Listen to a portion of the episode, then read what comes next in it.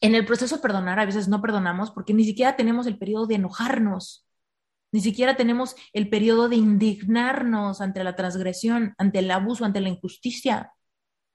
Todo eso son cosas normales del ser humano. No podemos pasar del dolor a la paz en un brinco, ¿no? Donde nuestro sistema nervioso esté de colapsado a en el nirvana del amor. No, no estamos listas para decir nada malo aquí sucedió, como el perdón radical propone. Primero tenemos que traer justicia a la experiencia. Primero es momento de que tú te indignes con lo que te pasó. No es momento de que tú te digas a ti misma, sabes que Jennifer, tú nunca más tienes que volverle a ver la cara si no quieres. Y ahí empieza a haber justicia. A alguien le importa lo que me pasó. Por fin a alguien le importa lo que me pasó. A mí misma ese tipo de cosas pareciera que no son las más holísticas, ¿no? Ni las más dóciles, pero es la protección, es la ferocidad de una madre que protege a su hija. Tú tienes que ser la energía femenina feroz de una madre que protege a su hija, que, que se entera que ha sido abusada. Si tu mamá no lo pudo hacer, es porque no tuvo las herramientas ni la conciencia de hacerlo. Pero es tu responsabilidad y tienes 31 años, es tu responsabilidad convertirte en esa madre que necesitaba esa Jennifer. Reinvéntate. Empieza por tu mente, tu corazón y tu espíritu. Eres perfecto y eres perfecta tal como eres. Solo tienes que darte cuenta. Libérate de tus complejos, de tus creencias limitantes, crea tu vida y recibe todo lo que necesitas. Asume ya la identidad de quien anhelas ser. Yo soy Esther Iturralde, Life Coach Espiritual este es un espacio seguro para que recibas las herramientas, las epifanías y los parteaguas para que de una vez por todas te liberes del deber ser social, cultural o religioso. Mi misión es abrir brecha, hacer las preguntas incómodas para que conectes contigo y con Dios. El resto lo decides tú.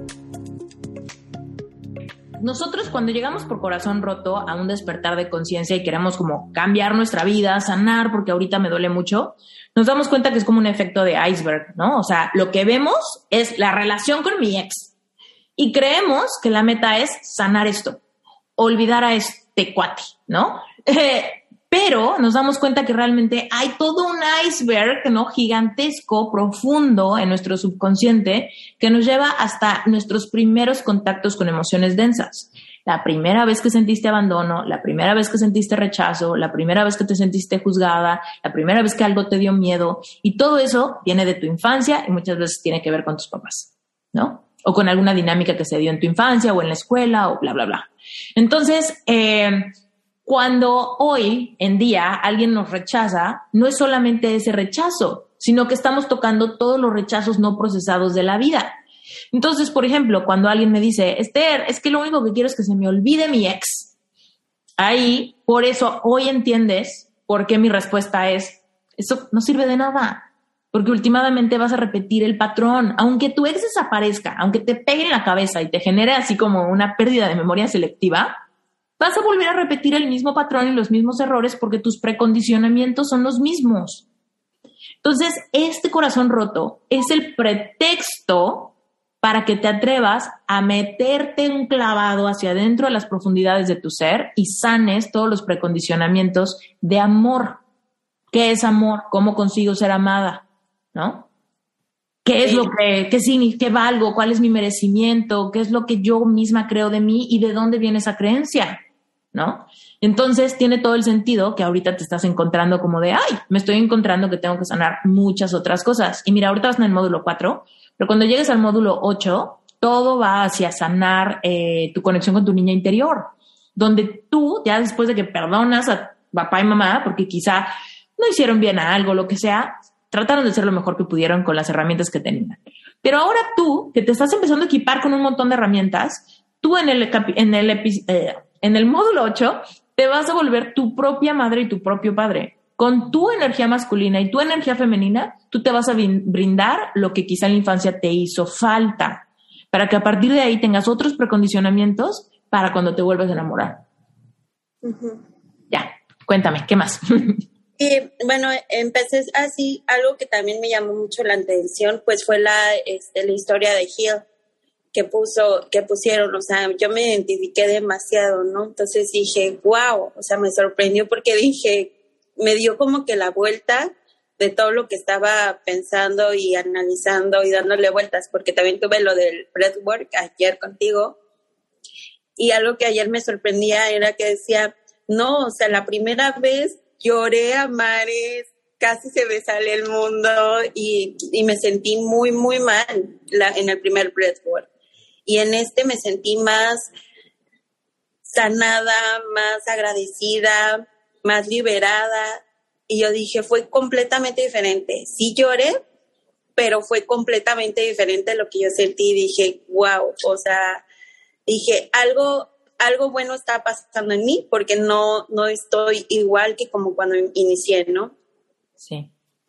Y este, y pues igual, o sea, le decía ayer a Eli por el chat, le digo, ay, la, este, aquí tengo mi cuarzo rosa, ¿no? Este, si vamos a poder, Dios está con nosotros. Y yo creo que pues eso era una parte muy importante que el, el cual yo empecé a seguirte y, y, decir, quiero a Esther, ¿no? O necesito a Esther. Por lo mismo, porque yo dije, Esther va de la, a la mano que nosotras de tener siempre también cerca a Dios, ¿no? Y esa es una parte que no todos mencionan, en, aunque sean life coach, como que separan esa parte. Y algo pues que a mí sí me está ayudando es que digo, voy bien, porque aparte tengo conmigo a Dios, ¿no? O sea, no estoy trabajando sola, no me siento alejada de algo que realmente se esté trabajando con Él. Y en cada uno de los módulos me estoy dando cuenta que siempre estoy como que a la mano alguna enseñanza que dice su nombre, ¿no? Entonces, y que va a la par y yo digo, no estoy sola, me siento tranquila, me siento con Dios y este, y de repente sí, no te niego, de repente sí siento mucha como, como que digo, ay, no, voy a sentir, pues sí, siéntelo, ¿no? es parte de. Entonces, me está sirviendo demasiado y pues solamente quería compartir eso contigo. Oye, a ti que te, seguramente te gusta mucho la Biblia. Eh, acuérdate de este versículo donde habla de que aunque vayas por valle de sombra y de muerte, no te abandonaré, ¿no? ¿Cómo se siente el corazón roto? Se siente como el valle de sombra y muerte, ¿sí o no? ¿Y, por, ¿Y por qué se siente así? Hay otro versículo que dice, sobre toda cosa guardada, guarda tu corazón, porque de tu corazón mana la vida cuando el corazón está roto, tiene todo el sentido que nos sentamos morir, porque de ahí mana nuestra vida, nuestra vitalidad, ¿no? Nuestra capacidad de visualizar el futuro, de querer sanar, de querer salir adelante, de querer, ¿no? Vivir una vida con propósito. Entonces, sanando nuestro corazón, últimamente estamos honrando nuestra vida, ¿no? En la vida que Dios nos regaló de estar aquí, a ir como cadáveres, ¿no? Tristes, con el nudo en la garganta, con ansiedad, ¿no? Entonces, bueno. Cuéntanos, Lau, ¿cómo estás tú? Hola, Esther, buenos días. Bien, gracias. Primero comentarles algo rápidamente y luego sí una pregunta puntual. No sé si recuerdan, yo en la primera sesión les comenté, yo tuve un matrimonio casi 20 años. Eh, después eh, tuve una relación que terminé hace ya casi un año, 11 meses tiene exactamente, eh, con mi exnovio de la carrera y fue mágica y todo. Y bueno, como él em, está casado, eh, pues esa fue la razón principal de yo decidir terminarlo porque eh, finalmente decía que iba a abandonar, bueno, no abandonar, que iba a dejar a su esposa, que la quería dejar bien, eh, ya sabes, con dinero, con una casa y todos sus negocios empezaron a salir mal, eso nunca se pudo. y empezó ahí a sacar sus traumas de que se sentía culpable y no podía y ella lo amaba mucho y si la dejaba casi casi eh, pues se iba a sentir muy culpable y bueno, yo dije, eso ya no tiene nada que ver conmigo ni con nuestra historia, yo me retiro. Me pegó durísimo, la verdad es que sí. Y yo quería tomar este curso el año pasado, por alguna razón el tiempo y no me organicé. Y en el Inter em, comenté también, yo hago yoga ya desde hace seis años, eso me ha ayudado muchísimo, me ayudó con mi primer eh, fracaso en mi, en mi matrimonio, me ayudó muchísimo medito también y he tomado algunas terapias que me hacen sentir más fuerte, como las herramientas que tú nos das, ¿no? Eh, a razón o a raíz de mi último rompimiento, empecé a meditar eh, digamos, de forma más constante y más enfocada y la verdad es que me ha ayudado muchísimo. Y a diferencia de muchas de las participantes en el curso, yo me sentía no en terapia intensiva, como dices tú, sino ya como em, en, vías de restablecerme. Pero algo pasó en los últimos días que me hizo darme cuenta que realmente estoy bien en estar este curso, en estar en el curso, que me gusta eh, estar rodeada de la comunidad, aunque no escribo mucho, no soy de muchas palabras verbales. Em, y, sin embargo, también tuve que reconocer que tengo cosas por trabajar, ¿no? Yo no lo sigo en redes sociales, está bloqueado, lo tengo en WhatsApp, pero realmente no tengo esa tentación de meterme y buscar y saber, porque sé que eso es veneno para, para el alma, para el corazón, ¿no? Pero te llega, ¿no? Mi mamá, mi hermana, me dijeron, ya lo vimos en fotos, en fiestas diferentes con su mujer. Y entonces la verdad sí me pegó durísimo, ¿no? Primero fue así como, mamá, no te preocupes, aguanto. Y después fue así como de, oh, golpe en el corazón, ¿no? Mm. Em, entonces, bueno, eso me hizo darme cuenta y reaccionar, eh, que pues obviamente todavía quedan cosas ahí por sanar. Sí. Eh, dolió muchísimo porque el problema que yo tengo, creo, son dos cosas. Él es una persona que habla mucho, bla, bla, te amo, te adoro, bla, bla, bla. Y todo eso que él me dijo y, sus acciones también eran congruentes. Yo me lo creí. Esos son lazos de alma. Todo eso son los lazos de alma. Estoy haciendo esta, lo de las promesas. Eh, con mi marido de casi 20 años era un párrafo así.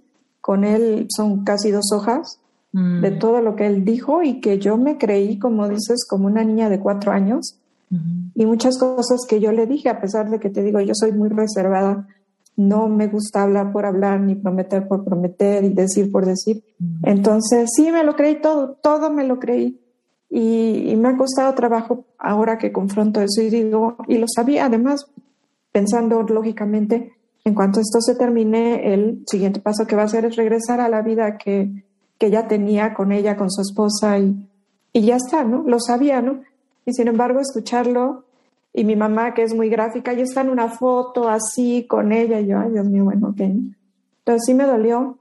Em, y curiosamente, eh, y esto es lo que quería compartir, yo no tengo, soy católica porque me bautizaron y todo. Creo que hay un Dios, no sé cómo se llama, creo que es una energía que nos cuida, que está ahí, que es la fuente. Y el libro este que nos recomendaste, El poder de la alabanza, cuando lo empecé a leer me chocó un poco lo confieso. Así como, ah, no me encanta porque está, ¿no? Está muy rodeado de, de Dios y de todo esto.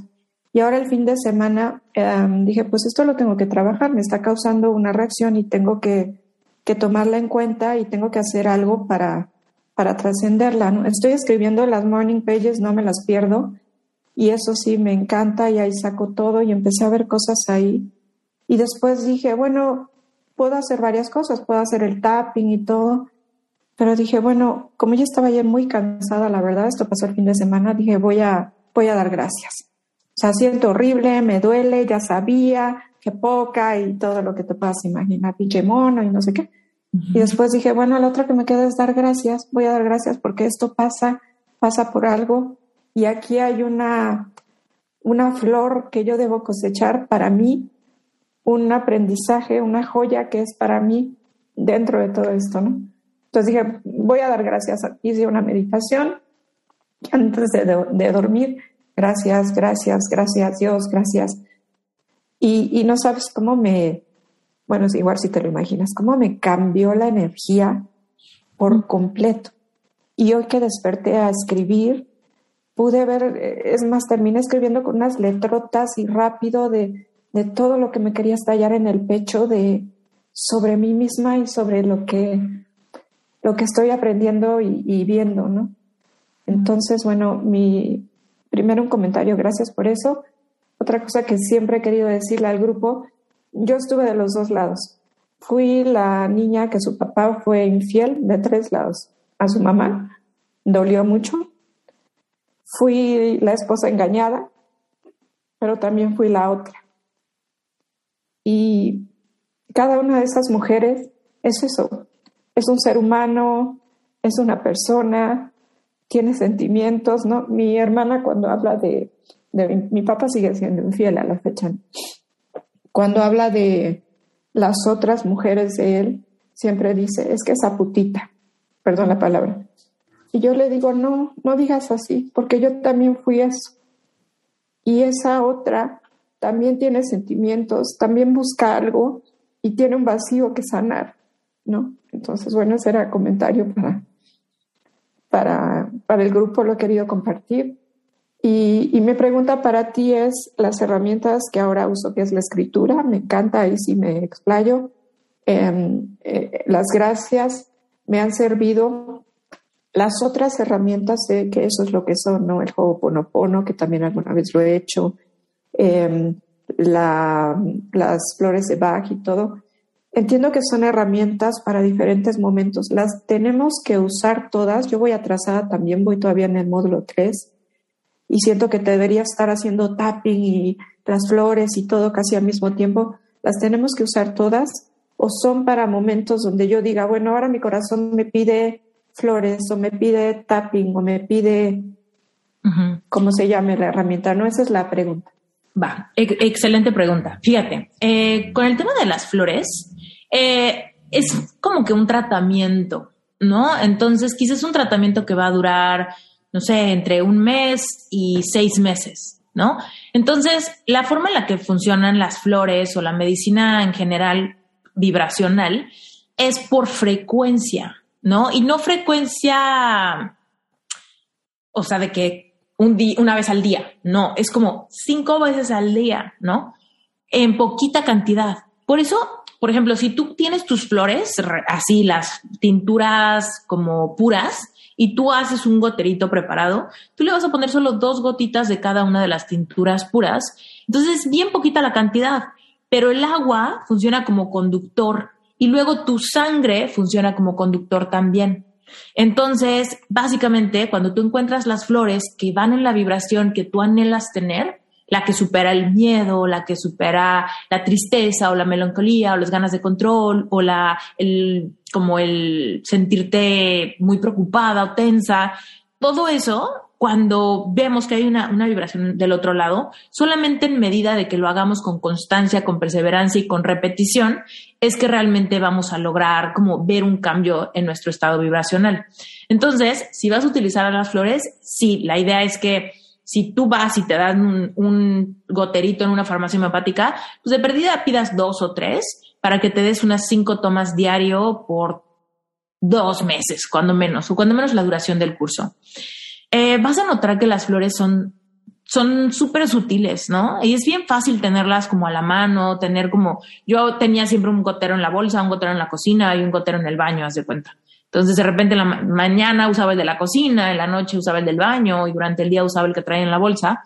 Y de repente me di cuenta como sutilmente me sentía mucho más ligera, o sea, me sentía mucho más eh, en control de lo que pasaba de mi, de mi piel hacia adentro. Seguía viendo tristeza, pero no era una tristeza que me descontrolara. Seguía viendo enojo, pero no era un enojo que me, que me quitara la capacidad de poner atención en otra cosa, ¿no? Entonces, es muy bonito el tema de las flores en algún punto de mi vida después tuve un tema como de, de muchos nervios. Hay un episodio en el podcast que se llama Tratamos el síntoma y no la causa. En ese episodio hablo que yo estaba como en un momento mucha incertidumbre en mi vida y me empezó a salir una urticaria cañona en toda la cara, donde todo alrededor de la nariz y todo alrededor de la boca tenía como, como granitos, como rojo y me daba mucha comezón. Yo parecía que, que tenía gripas de cuenta de que me había sonado tanto la nariz que andaba toda encostrada casi casi.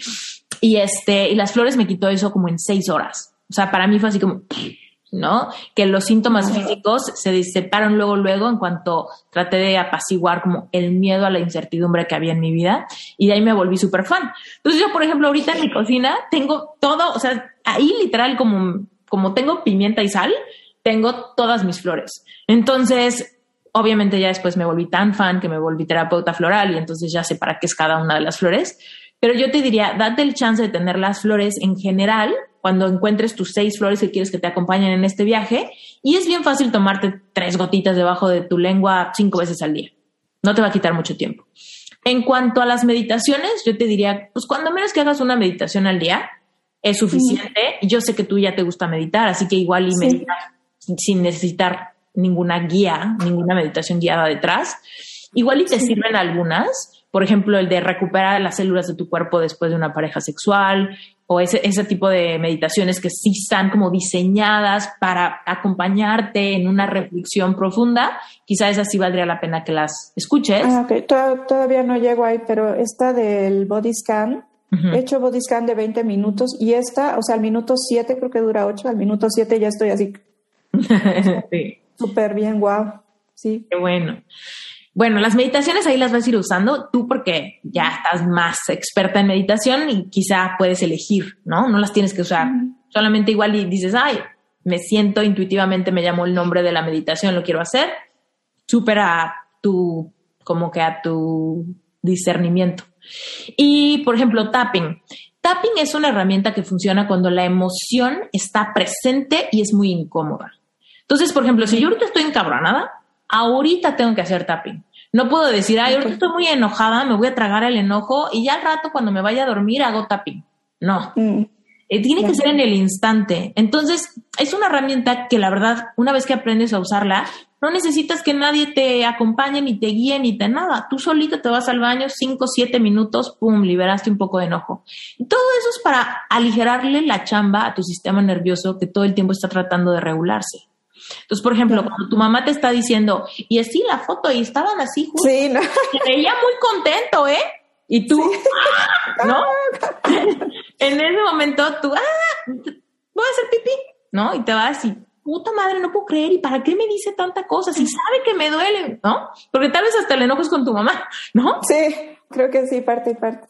Y entonces te vas a sacar un poco de esa tensión cinco minutos y regresas. A ver, entonces, ¿qué pasó? ya sabes que mejor no me cuentes, ya sé, no me interesa, ¿no? Sabes que estoy en un proceso, hace un año que cortamos. ¿En serio crees que es necesario que me, le suma a mi vida que me cuentes estos detalles? ¿No?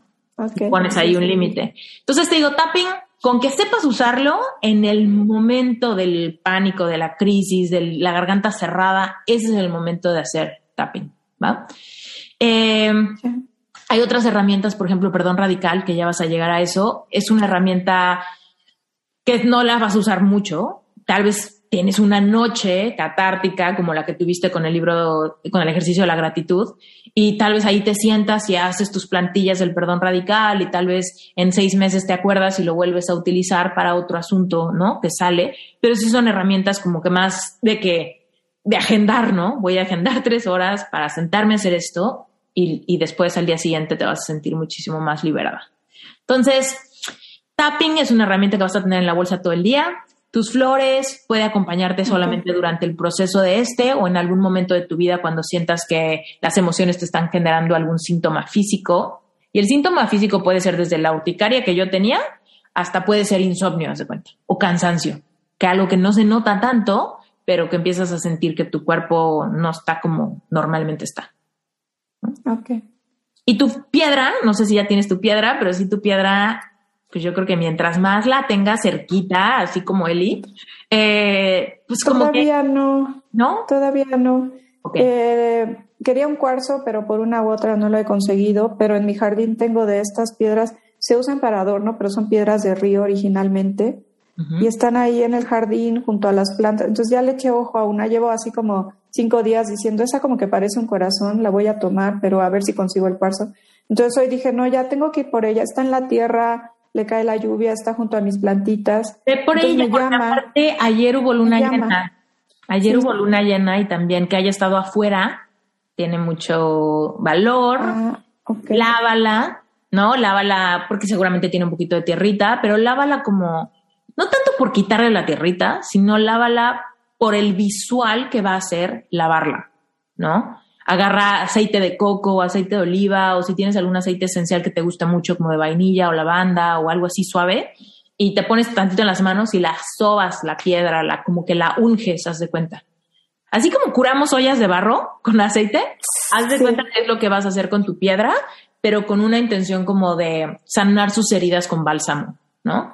Y okay en tu meditación, a ti que te gusta mucho meditar, puede ser muy bonito que tengas tu piedra en tus manos. Entonces, mientras meditas, tienes tu piedra en tus manos y es como, va a ser como como si fuera una meditación táctil, que te memorices la piedra, que te memorices sus bordes, sus fisuras, la parte rasposita, la parte suave, ¿no? Que te memorices como la sensación del peso.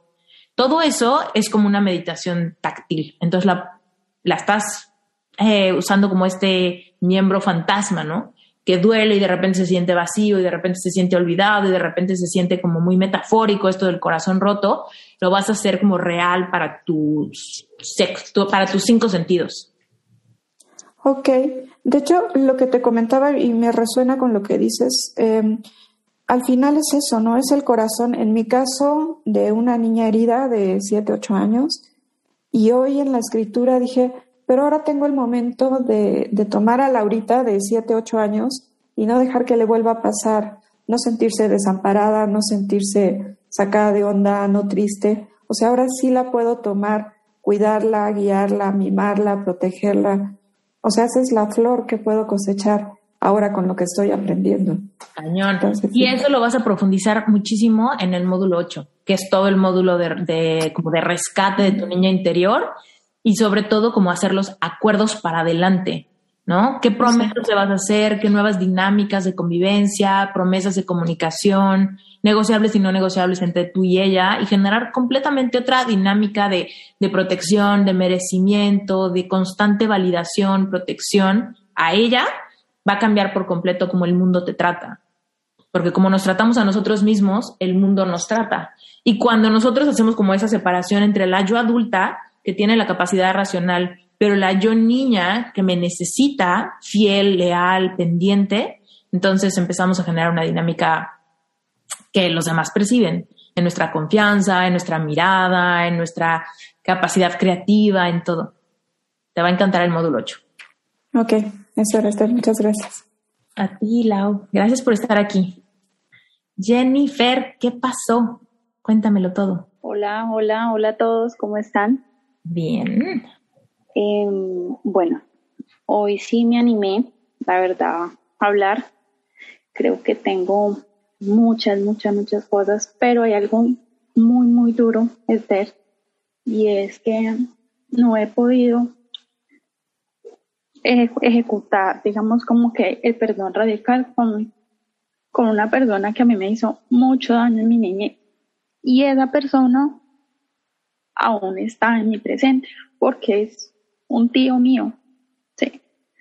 Eh, fueron abusos por más de seis años y a pesar de que trato de, dejar eso allá en el pasado y he sido una mujer muy resiliente, una persona que ha luchado mucho, em, trato de convivir trato de, mejorar la comunicación con esta persona a raíz de mi mamá. Porque mi mamá, pues aparte de que es el hermano de ella, ella lo ve como el héroe, lo ve como la persona que siempre ha estado con nosotros. Em, ¿Tu mamá sabe del abuso? Sí. ¿Abuso sexual, Jennifer? Sí. Ajá. Em, desafortunadamente ella se enteró del abuso sexual ya cuando yo tenía como 19 años porque encontró mi diario y por eso también era, estaba muy reprimida a, ejecutar esas escrituras diarias porque sentía que si lo dejaba por ahí alguien me iba a invadir mi privacidad. Nunca entré a psicólogo, estuve en, pues no es muy, muy, muy íntimo, pues decirlo así, tampoco me había atrevido a hablar porque estuve en psiquiatra una semana eh, después de un intento de suicidio, porque en mi primera ruptura amorosa me intenté suicidar y llegaron todas esas cosas, mi abuso, de que mi mamá estaba ausente, de que mi mamá se iba a trabajar, pero no porque ella quisiera, sino porque necesitábamos comer, ¿sí? Y me dejaba con esta persona, esta persona disfrazaba todo su abuso en amor, que el aprecio, el que si tú te portas bien yo te doy esto, si tú te portas bien tienes que ser así, tienes que darme esto que yo quiero para que tú tengas esto. Entonces me, me, me transformo en una persona tan vulnerable en que tengo que ser buena, dar ciertas cosas para que la gente sea bien conmigo. Entonces, últimamente estoy tratando de no escarbar eso, te lo, te lo admito, no quiero escarbar eso, porque siento que ya, ya lo pasé, ¿sí? Eh, retomé conversación con esa persona hace tres años. Esa persona ya tiene familia, tiene dos hijos. Yo soy la madrina de una de sus hijas porque traté como, bueno, ya pasó, no, no quiero verlo más allá, em, tengo que ser madura. Ese era mi, mi, mi, mi, pensar, tengo que ser madura y nada, pues tengo que ser fuerte, así como mi mamá me lo enseñó, tiene que ser fuerte, hay que levantarse. Ella también sufrió abuso por parte de mi propio abuelo. Eh, pues no hubo un abuso como tal, pero sí hubo un intento de abuso. Eh, entonces ella también como que... Un intento de abuso es un abuso. Sí, eh, bueno, entonces intenta como, como tapar eso eh, hace una semana eh, le comenté el proceso, ya sabe este proceso que estoy haciendo. Creo que cuando empecé con el curso te comentaba que mi mamá pues, es una persona muy religiosa y ella está enfrascada en que solo hay una solución y la solución está en la Biblia, ¿sí? Y interpreta el mensaje de Dios de una forma muy diferente, en lo que es bueno y lo que es malo y ya, ¿sí? Eh, digamos que no es una persona flexible no es una persona que te apoya, eh, siempre me reprocha si hago un curso de meditación, eso para qué sirve, que si hago un curso de superación personal, eso es una mala inversión, que si quiero invertir en algo para mí, eso es una gastadera de tiempo y de plata, ¿sí? Entonces, digamos, siempre hay una contradicción de parte de ella, pero siento que es más por el tema de, de interpretación de la vida. Eh, hace una semana eh, le comentaba sobre el proceso de perdón de Dios y le toqué el tema de mi tío. ¿sí? Nosotros en este momento estamos planeando un viaje a Santa Marta y esa persona está incluida. ¿sí? Entonces es, una, es un viaje familiar y ella lo que hace, ah, bueno, está bien, y me cambia el tema. Entonces le dije, quiero hacer este proceso contigo, mami, quiero hacer el proceso con él, quiero hacer mi lista, quiero hacer mi lista de perdón, eh, quiero que estés enterada. Oye, Jenny, te tengo que interrumpir. ¿Por qué, tiene, ¿Por qué quieres hacerlo con ella? ¿Por qué quieres que esté enterada? ¿Por qué tiene que saber tu mamá de tu lista? Porque siempre ella ha estado en mi vida, Esther, siempre. Mi mamá siempre ha estado en mi lista, pero no está cuando tengo relaciones sexuales con mi esposo. Bueno, sí, está bien, pero digamos que em, siempre he tenido esa codependencia de mi mamá emocionalmente. Eso hay que sanarlo, eso es prioridad, eso lo tienes que sanar, porque no vas a poder curar estas heridas si no cortas ese cordón umbilical con tu mamá. Porque ¿cómo vas a tener cómo vas a tener autonomía en tus creencias, en tus creencias, en tu práctica espiritual, en tus procesos de sanar, en tu abundancia económica, en tu capacidad de manifestar amor. Si estás ligada a la visión de tu mamá, lo que opina tu mamá, la visión blanco-negro de tu mamá, las, los mecanismos de defensa de evasión de tu mamá. Y siento que eso se me contagia y siento que eso me contamina. Pero por supuesto que se te contagia. Es más, no es que se te contagie, es que están unidas. Tienes que cortar ese cordón con tu mamá. ¿Cuántos años tienes? 31. Tienes la edad más que justa para cortar ese cordón umbilical con tu mamá. Y eso no quiere decir que la vas a dejar de ver, ni que la vas a dejar de amar, ni que la vas a dejar de respetar. Simplemente tiene que ser que tú vas a entender que tu autonomía ante tus creencias, tus procesos del perdón, tus listas, tu relación con Dios es tuya y de nadie más. Tú no le tienes que perder. Es, como, ¿has escuchado el dicho de le pedimos permiso al pie izquierdo para mover el derecho? Tú le estás pidiendo permiso a tu mamá para sanar. En, las últimas dos semanas em, he tratado de, de, amarla. O sea, ella no vive conmigo. Ella vive en otro, en otro lado, muy lejos de acá donde yo estoy. Desde los 16 años yo me separé de ella, siempre he vivido en ciudades diferentes acá en Colombia y ella me reclama mucho eso. Ella me dice, en ese momento pues yo sé que algunos han leído mis comentarios, estoy sin trabajo y estoy pasando por un bache que me siento estancada Entonces ella me dice, véngase para acá, vuelva otra vez donde su mamá, para eso está su mamá, véngase donde su mamá. Y yo le digo, no, no, porque no, yo puedo, o sea, yo lo tengo que hacer sola y yo tengo que salir, además, y yo tengo esa visión de una mujer a los 31 años y que se sienta derrotada y que tiene que ir a buscar a la mamá, no, ¿sí? Sino que ella siempre es, si yo no la llamo dos, tres veces en el día, eh, ella se pone histérica, eh, siento que es una mamá tóxica, yo le he dicho a ella en, en recoche, mami, eres tóxica, eres muy tóxica, ¿sí? Y viendo el enegrama de, de, las personalidades, la reflejo mucho con el de el enegrama eh, en el tipo 6, el de leal, ¿sí? Ella quiere que todo, eh, y, y, digamos que la, la, fragilidad de ella es que todo es inseguro, todo está mal, todo, todo es eh, inseguridad para ella, ¿sí? Y pues así como es ella, pues ya detesta las mentiras, quieren que siempre sea ella, entonces, digamos que he tratado de estos días de romper esa conexión, no llamarla tanto, me, me llaman miles de veces por WhatsApp, videollamadas, me quema el teléfono. Ayer te, le, les comento que me tocó quitarle los datos al teléfono mm. porque quiero estar sola, ¿sí? Aquí, en mi casa, conmigo, con mis ejercicios, con mi lectura. ¿Por qué no me contesta? ¿Qué está haciendo? ¿Por qué es más importante que yo? Mami, estoy leyendo. ¿Y qué está leyendo? ¿Qué es lo que está haciendo? Eso la está cambiando, usted no era así. Entonces ya está viendo eso, entonces no sé cómo manejar el cómo me hace sentir que soy la que estoy actuando mal porque ella es mi mamá, porque el concepto de ella es que yo soy su mamá, ¿sí? Entonces estoy en ese choque y te digo que no he podido con el perdón de esa persona porque ella dice, bueno, ya lo que pasó, pasó yo también pasé por lo mismo y aquí estoy. ¿Qué más vamos a hacer? La vida es así.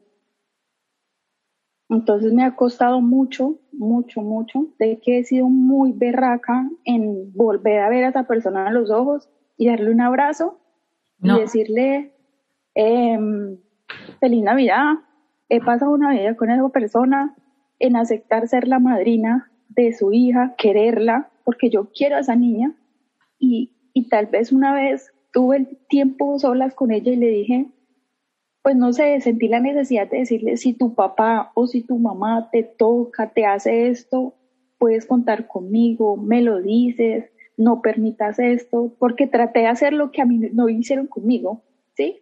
Y que ella ya está en una edad que entiende eso, ¿sí?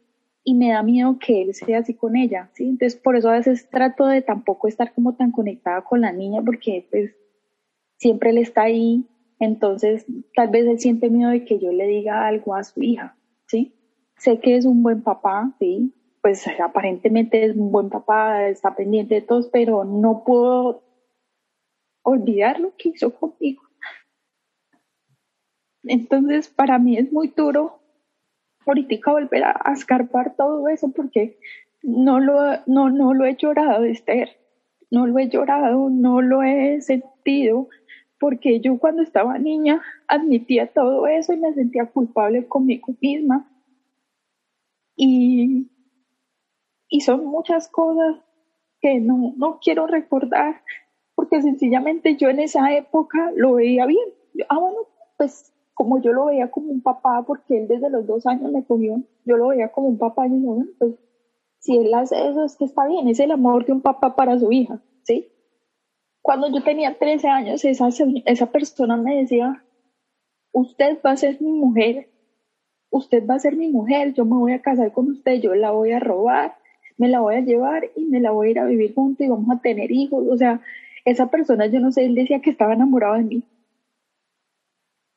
Entonces, digamos que yo no sé si el soñarme con él, últimamente me sueño con él, sueño con mi ex, que fue lo que me llevó a estar en este grupo y que mi ex se convierta en él. Eh, tengo sueños íntimos y en esos sueños íntimos él se transforma y es él, ¿sí? Todo eso se controversia me, me, me, me, me confunde mucho, ¿sí? Y yo digo, ¿será que yo estoy enamorada de esa persona? ¿Será que yo sentía algo de amor por esa persona? No, yo no puedo creer eso y me juzgo a mí misma. Entonces me despierto y todo eso lo explayo en mi escritura, ¿sí? tengo ya tres agendas completas porque siento que tengo mucho acá adentro y que nadie me entiende, ¿sí? Y soy en el tipo 2 como Eli, porque por todo lo que he pasado trato de que las personas estén bien, sé cuando una persona está triste, sé cuando una persona necesita, escuchar, sé motivar a la gente, pero me siento sola. Siento que tengo mucho dolor acá adentro y que nadie se da cuenta de eso. No he podido hablar porque es que se me dificulta mucho. La verdad se me dificulta mucho. Se me, me derrumbo. Y yo sé que apenas terminemos esta sesión, voy a caer. Y yo te digo que yo cuando caigo, yo difícilmente me levanto. Muy difícil. Yo hago mis ejercicios con mi piedra, oro. Por eso, cuando Eli escribió eso, yo estaba mal, mal. Pero algo aquí me dijo, levántate y dale un mensaje a esa niña porque lo necesita. Porque tal vez es lo que yo necesito. Entonces por eso le escribí, ora, Él está ahí contigo. Y después de que le escribí eso a él y sentí una tranquilidad, como que me sentí autocompasión conmigo, así sea por medio de, de un mensaje para una persona, pero lo hice. Ya creo que yo sé que es un proceso muy largo, sé que de dedicación, de tiempo, también ahorita por lo que estoy pues un poco libre, no tengo trabajo, em, me lleva mucho a estar conmigo misma y, y, de pronto todo eso se remueve y todo eso sale. En el, en el ejercicio de ayer, porque también estoy en relevante espiritual, me visualicé y lo escribí, pues no alcancé a comentarte, pero apenas terminé el ejercicio, me visualicé, vi tres luces aquí, una blanca, una verde y una púrpura. Eran intermitentes, se venían imágenes de muchas mujeres, muchas niñas, adultas, eh, jóvenes, pero al final solo se mantuvo una luz, que fue la púrpura, y la púrpura, en la púrpura se alumbraba y me alumbró toda la parte de mi cara. Y allí me visualicé a mí misma, de perfil, de lado, con mi mano en el corazón y haciendo como la forma de mi corazón. Fue algo tan bonito que yo decía, me enfoco en muchas personas, pero necesito enfocarme en mí misma. Sí, fue algo tan bonito, tan tranquilo. El primer ejercicio de, de, de, de este ejercicio sí fue terrible. Lloré como nunca toda la noche, duré hasta altas de la madrugada llorando, pero esta vez el ejercicio fue un poquito más tranquilo.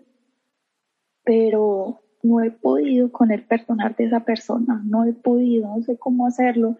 Me siento aquí en mi escritorio lista para hacer el ejercicio, pero no. Y poco resistencia y no, no lo hago. No es el momento, te voy a decir por qué. El perdón radical no es una herramienta para problemas vigentes. ¿okay? Es, es una herramienta para problemas como olvidados o llenos de polvo, ¿no? Metidos en la sombra de nuestro subconsciente, que ya están como que, como que encostrados. Y desgraciadamente este problema, aunque es muy viejo, se ha mantenido con flujo de, con flujo de sangre, se ha mantenido vivo. ¿Por qué? Por tu mamá, por la sobrina o por, por su hija, que es tu ahijada o no sé cómo le, digan, eh, porque hay vacaciones y planes donde va a estar, donde lo tienes que saludar, donde lo ves, donde es el hermano de tu mamá y tu mamá es una intensa, perdóname que te lo diga, ¿no? Entonces, todo eso lo, no ha permitido que esta herida encostre. Es una herida que está como latente, ¿no? Tiene como vida propia. Entonces está ahí. Entonces el perdón radical no va a fluir y no lo forces porque te vas a lastimar.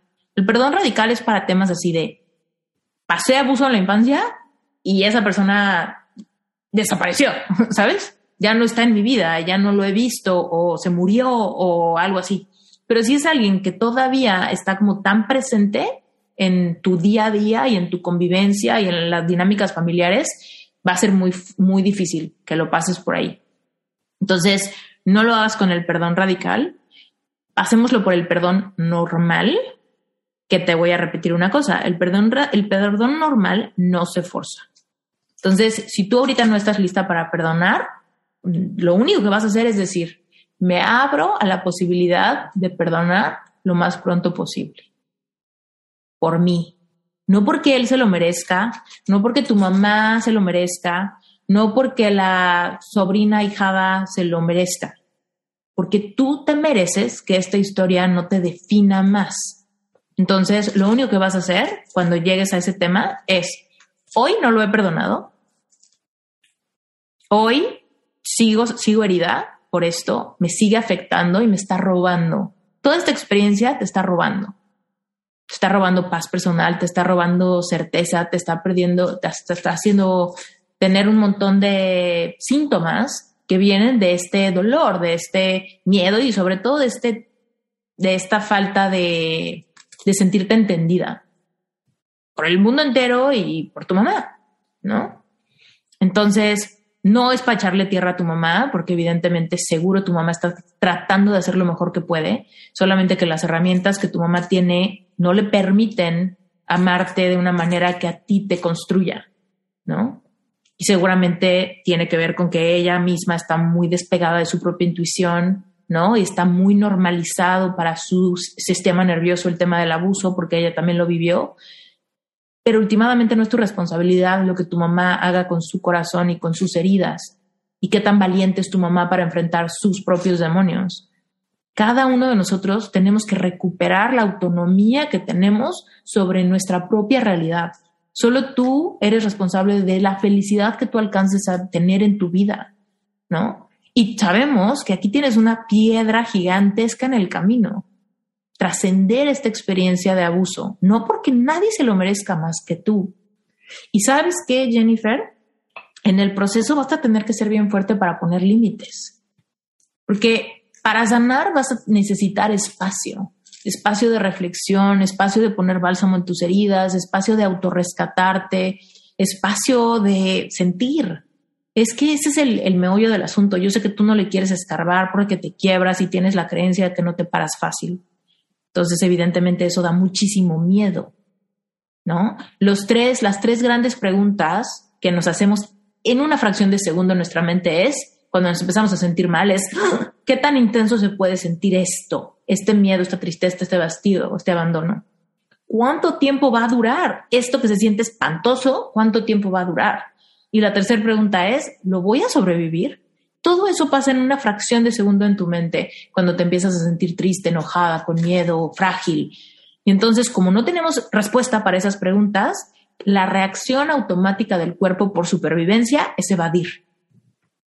No lo veo, no lo quiero trabajar, no lo quiero revivir, no lo quiero rascar, no quiero reflexionar, no quiero acordarme, no quiero nada. El problema con eso es que lo perpetuamos, porque el dolor ya está ahí. No es que no queramos entrar al dolor, el dolor ya está ahí. No es que no queramos sentirnos tristes, la tristeza ya está ahí. No es que no queramos eh, sentirnos, pues no sé, rotas. La rajada ya está ahí, ¿no? Entonces, para atrevernos a echar ese clavado, vas a tener que sentir, pero para sentir necesitas tener espacio. Y para eso, qué bueno que vives lejos de tu mamá. ¿Sabes? Yo creo que tal vez vives lejos de tu mamá porque tu alma desesperada quiso poner espacio, espacio. Pero, ¿qué crees? Que hay veces que ponemos espacio, pero los lazos de alma están más fuertes que nunca. Son estas cuerdas de metal que sostienen puentes enteros, ¿no? Entonces tú puedes estar lejos, pero si hablas con tu mamá dos, tres, cuatro veces al día y estás todo el tiempo en constante contacto, flujo de energía con tu mamá, con sus creencias, con su experiencia, tu mamá está invalidando tu experiencia porque ella invalidó la suya. Yo también pasé por eso y aquí sigo, así que Sufrir abuso no te hace especial ni tenemos que tener este, precauciones extras. Eso es sumamente doloroso, eso es abandono. Ahora, entendemos que no lo está haciendo por querer abandonarte. Se nota que tu mamá te ama, solo no sabe amarte. Entonces, usa lo que sea. Las herramientas que tiene, la codependencia, la insistencia, el romper límites, el no, no permitirte ser adulta, controlarte, demandar de ti, ¿no? Porque últimamente sus intenciones son buenas, pero eres tú la que ahorita tiene que ser muy inteligente para empezar a encontrar la manera de hacerse su espacio. Y hay veces que lo que tenemos que hacer es ser súper honestas, ¿no? Y decirle, oye, ma, vamos a hablar una vez al día, nada más. ¿Por qué? Tú estás cambiando, bla, bla, bla. Sí estoy cambiando, mamá. Ayúdame a cambiar, quiero cambiar, me conviene cambiar. Me hace más feliz cambiar. Estoy estudiando mucho, estoy leyendo mucho, estoy trabajando mucho, lo que tú quieras decirle. Entonces, ¿qué te parece si todos los días hablamos una vez al día, en la mañanita al despertar, para desearnos un bonito día a cada quien y punto se acabó? El resto del día voy a tratar de no meterme a WhatsApp, voy a tratar de no estar en el teléfono porque me quiero concentrar. Y le vas poniendo unos límites así. Hablar una vez al día es más que suficiente. ¿No? Y sigue habiendo un cordón bien gordo. Pero bueno, ¿no? Creencias, vas a tener que protegerte muy cañón para empezar a, a tomar tus propias conclusiones, empezar a deslindarte de las creencias religiosas, la interpretación de alguien al respecto de lo que Dios quiere para nosotros, para hacer espacio para tus propias creencias, tu propia interpretación de lo que Dios quiere para ti. Yo no sé qué escrituras tu mamá está utilizando para que esto no sea algo alarmante. No lo sé. No se trata de que te agarres a bibliazos con tu mamá, porque eso nunca funciona, ¿no? Eh, pero tú haz un espacio para tu corazón de decir, necesito un espacio, mi mamá voy a tener que poner un límite. Y si se pone histérica, que se ponga histérica. Y al día siguiente le hablas en la mañana y le dices, no sé por qué estabas histérica, porque en la mañana te dije, buenos días, y es lo único que ibas a tener de mí. Jennifer, del otro lado de este límite con tu mamá, hay independencia, hay sanidad para ti y para ella, hay espacio para una nueva dinámica de relación con las dos. Y sabes, me atrevería a decir que también está eh, una fuente de abundancia para ti. El hecho de que ahorita no tengas trabajo y que estés batallando un poco con eso, no es de que te regreses a tu mamá para, ¿no? Para estar ahí más unidas todavía. No, tú necesitas despegar tu propia capacidad de manifestar todo en tu vida. Una nueva pareja, amor, felicidad, salud, dinero, un trabajo que te apasione. Todo está del otro lado de que sanes tu corazón. Pero aquí tenemos, o sea, tenemos un montón de cosas que colapsan tu cuerpo energético una y otra vez. Y podemos hacer breathwork. Y alguien me preguntaba ayer, oye, ¿los resultados de breathwork son permanentes? Yo le decía, no, no son permanentes, porque nosotros liberamos. Pero si yo al día siguiente de hacer breathwork me vuelvo a someter a control o a dolor o a kriptonita con el tío, ¿no? Pues últimamente me regreso a donde estaba porque vuelvo a acumular densidad. Y cuando me empiezo a quebrar la voz y ya no quiero hablar de eso porque no quiero sentirlo, vuelvo a sedimentar todo mi cuerpo energético y todo se colapsa. Me siento insegura porque no estoy protegida por nadie, mi chakra raíz se colapsa. ¿No? Mi sexualidad está jodida por este abuso, entonces obviamente toda mi energía creadora está dispersa, está colapsada. No tengo trabajo, no tengo dinero, no tengo amor, no me río, todo lloro, me siento, me cuesta mucho trabajo levantarme, todo eso es tu sacral. Ahora, lo que tú piensas de ti misma está sumamente dañado por reflejo de tu mamá. Le digo, no es por que tu mamá sea la mala del cuento. Seguramente tu mamá tiene su propio solar plexus completamente colapsado en términos de autoestima y de merecimiento. Entonces, es lo que has aprendido, porque nosotros creamos nuestro paradigma a través de lo que vemos, percibimos, nos dicen, y tu mamá te está dando el ejemplo de que no sanes, evade. Con cara buena, ignora todo, Dios es Dios, tú te callas, ¿no?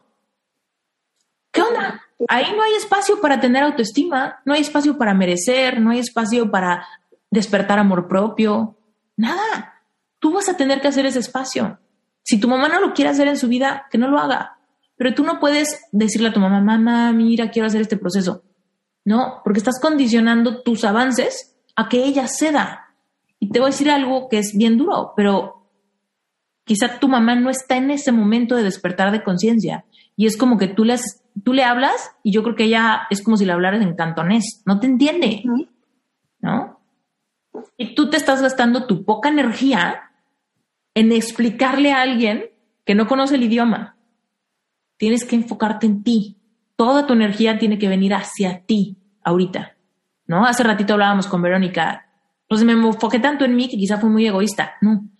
Tú aquí necesitas salvarte tú primero, ponerte la máscara de oxígeno tú primero, antes de querer que tu mamá se convenza de que la máscara de oxígeno le conviene para que luego te la, se la pongan juntas. No.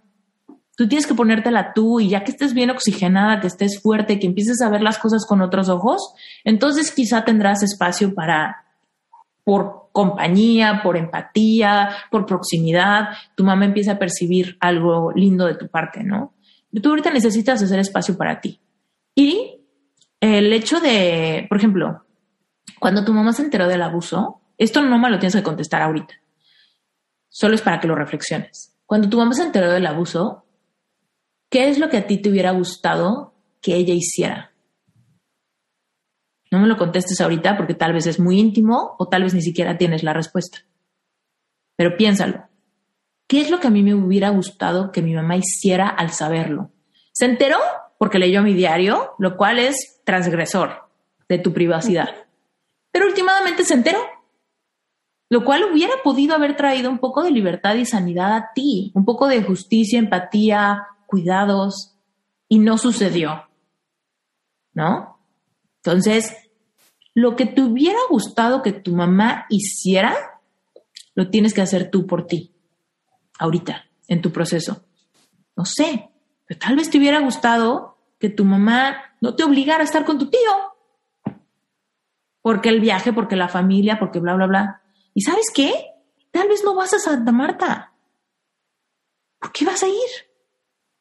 porque es un viaje familiar y a ti te toca darte lo que tú le darías a tu propia hija.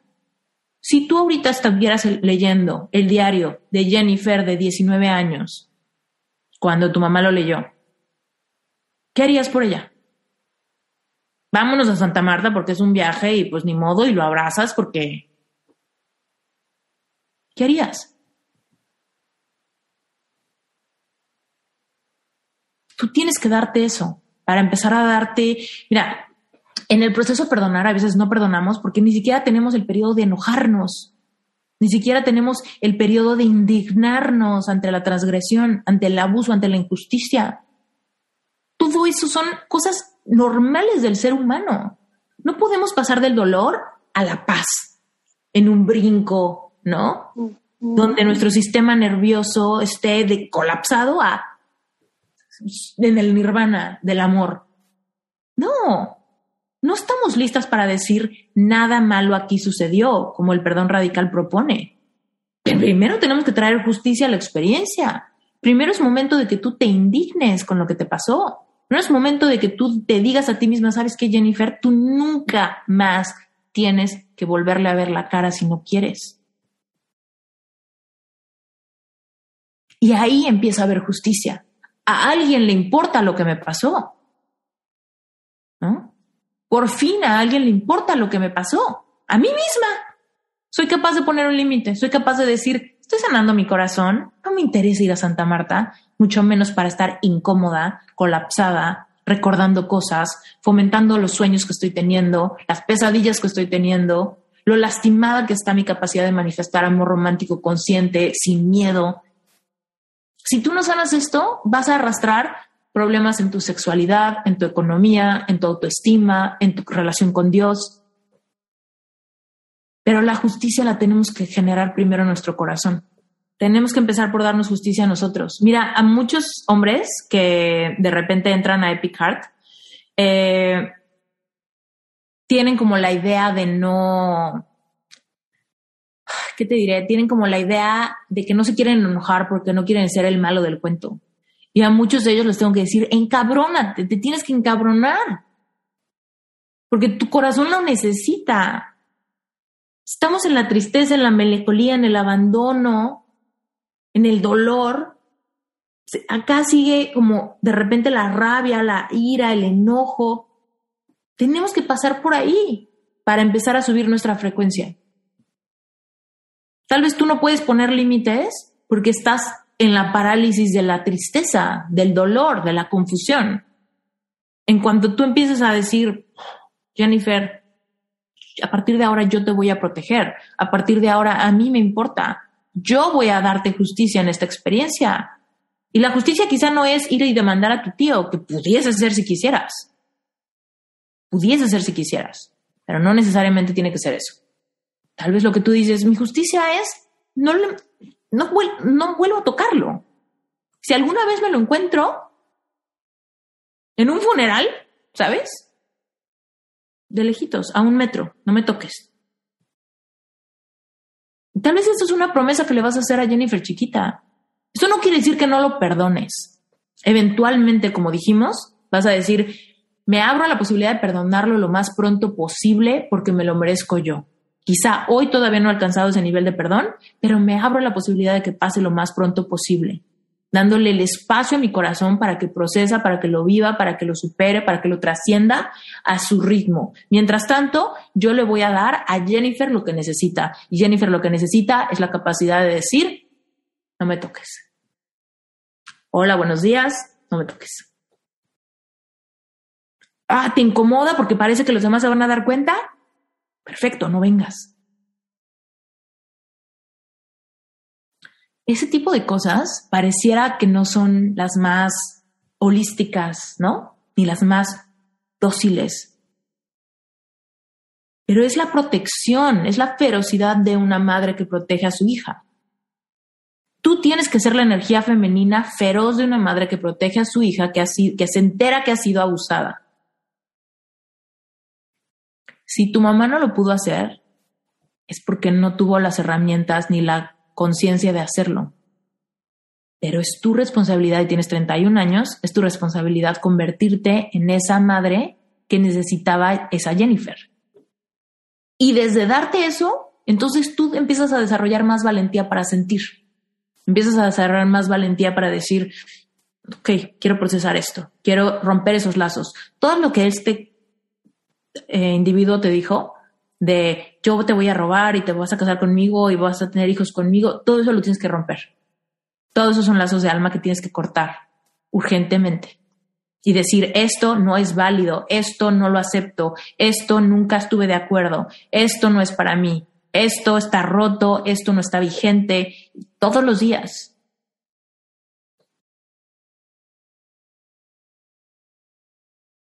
Tú te vas a empezar a liberar y vas a empezar a transformar tu vida, te lo garantizo.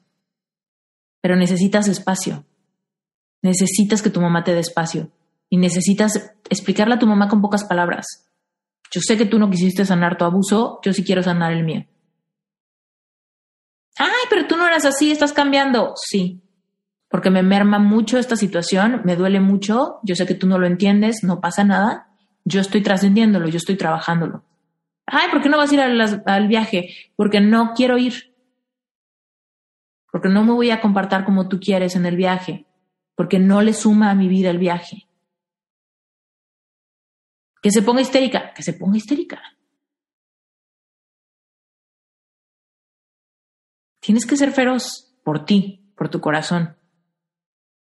Desgraciadamente está, está muy fuerte con lo que estás lidiando, no es cosa fácil y siento mucho que lo tengas que vivir.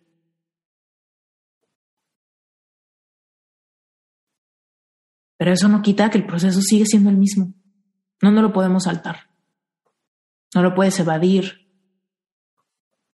No puedes varita mágica que desaparezca esto.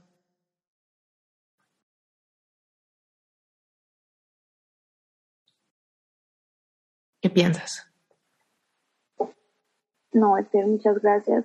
De verdad, sí necesitaba eh, escucharte, que escucharas mi, y que las demás personas escucharan mi, parte.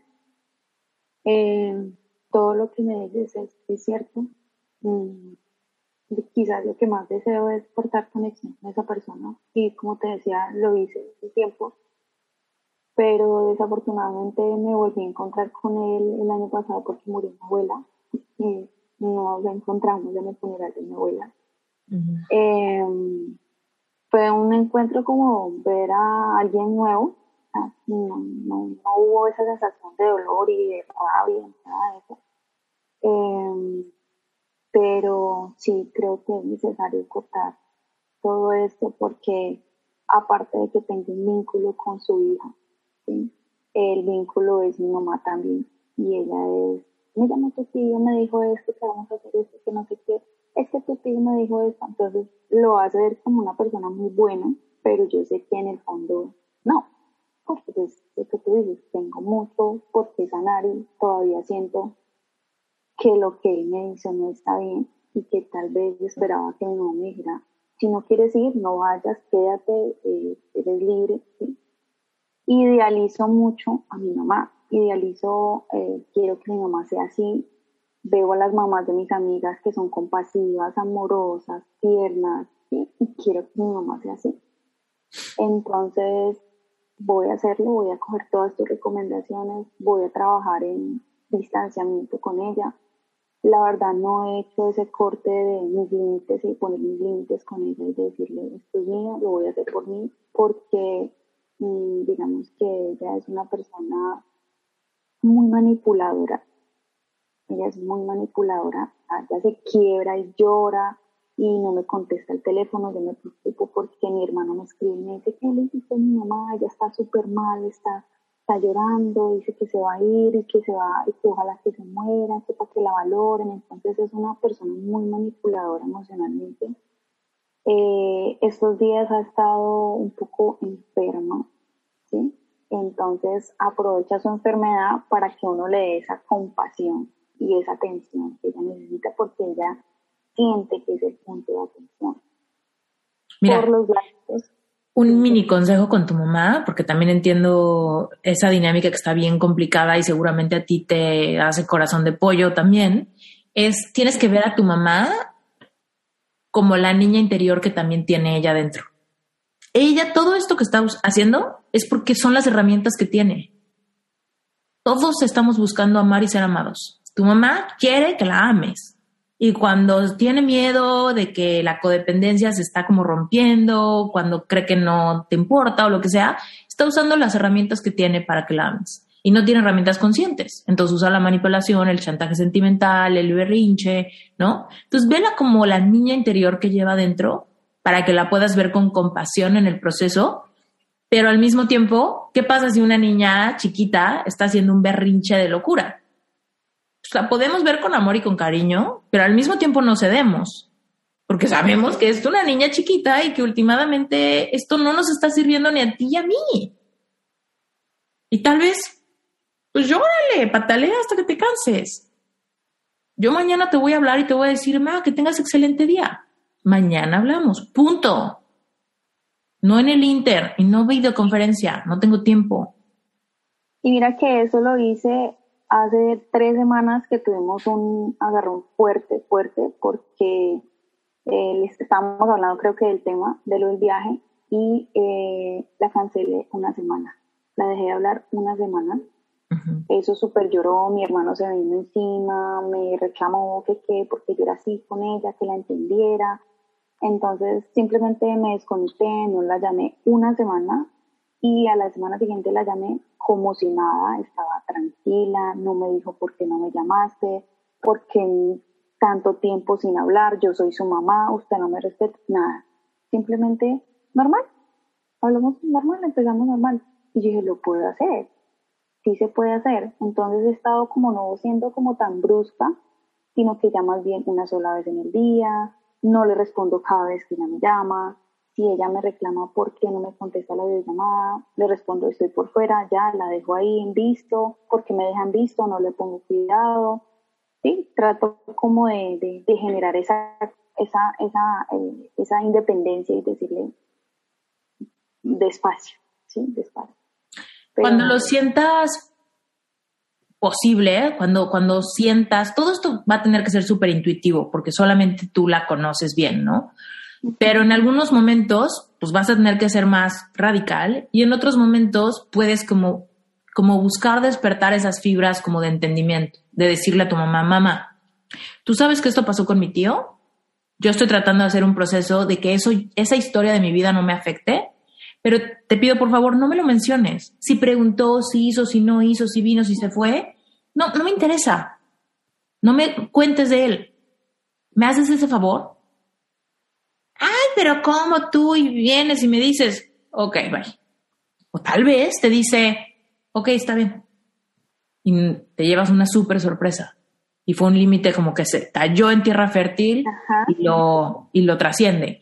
Ahora va a haber otras veces donde tú, no te interesa el tema de, de tu mamá porque te está drenando energía le hablas y le dices, mamá, cuéntame cómo es la receta de tal cosa que te sale súper bien, cuéntame rápido cómo hago tal cosa.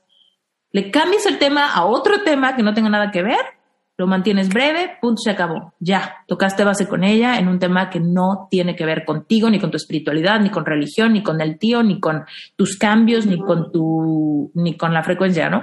empiezas a encontrar algunos otros temas de conversación que la hagan mantenerse relevante en tu vida. Yo te puedo asegurar que el gran miedo de tu mamá es que deje de ser relevante para ti. Ese, es el miedo que tiene. Entonces, conforme tú pones límites en medida de tu vida íntima, de tus emociones y de tu espiritualidad, abre puentes de comunicación en otras cosas donde a ti no te afecte y donde tú tengas la capacidad de, de dejarla ser autoridad. Por ejemplo, yo no tengo problema de que mi mamá sea autoridad en cómo se hace el mole negro, ¿sabes? Ma, tu mole negro es delicioso, dame la receta, conéctate en FaceTime y guíame y cómo lo cocino y cómo le hago. Tú, nadie le queda mejor que a ti. Entonces, lo estoy haciendo sentir relevante y autoridad en algo que le da gusto y le da, ¿no? Nos reímos y la pasamos rico y punto se acabó. Nos lleva a recordar que si tal día que cocinamos y que quedó rico, ¿no? Pero no le hablo y le digo, oye, ¿cómo crees que está en mis creencias de Dios y del universo. No. ¿Por qué? Porque eso es mío, solo me corresponde a mí, soy adulta y no está a tela de juicio o aprobación de mi mamá. Pero esto sí, ¿no? Le digo, oye, ma, este, tengo esta mancha en mi ropa, ¿cómo se la quito? ¿No? Le mando fotos, mamá, mi pantalón favorito.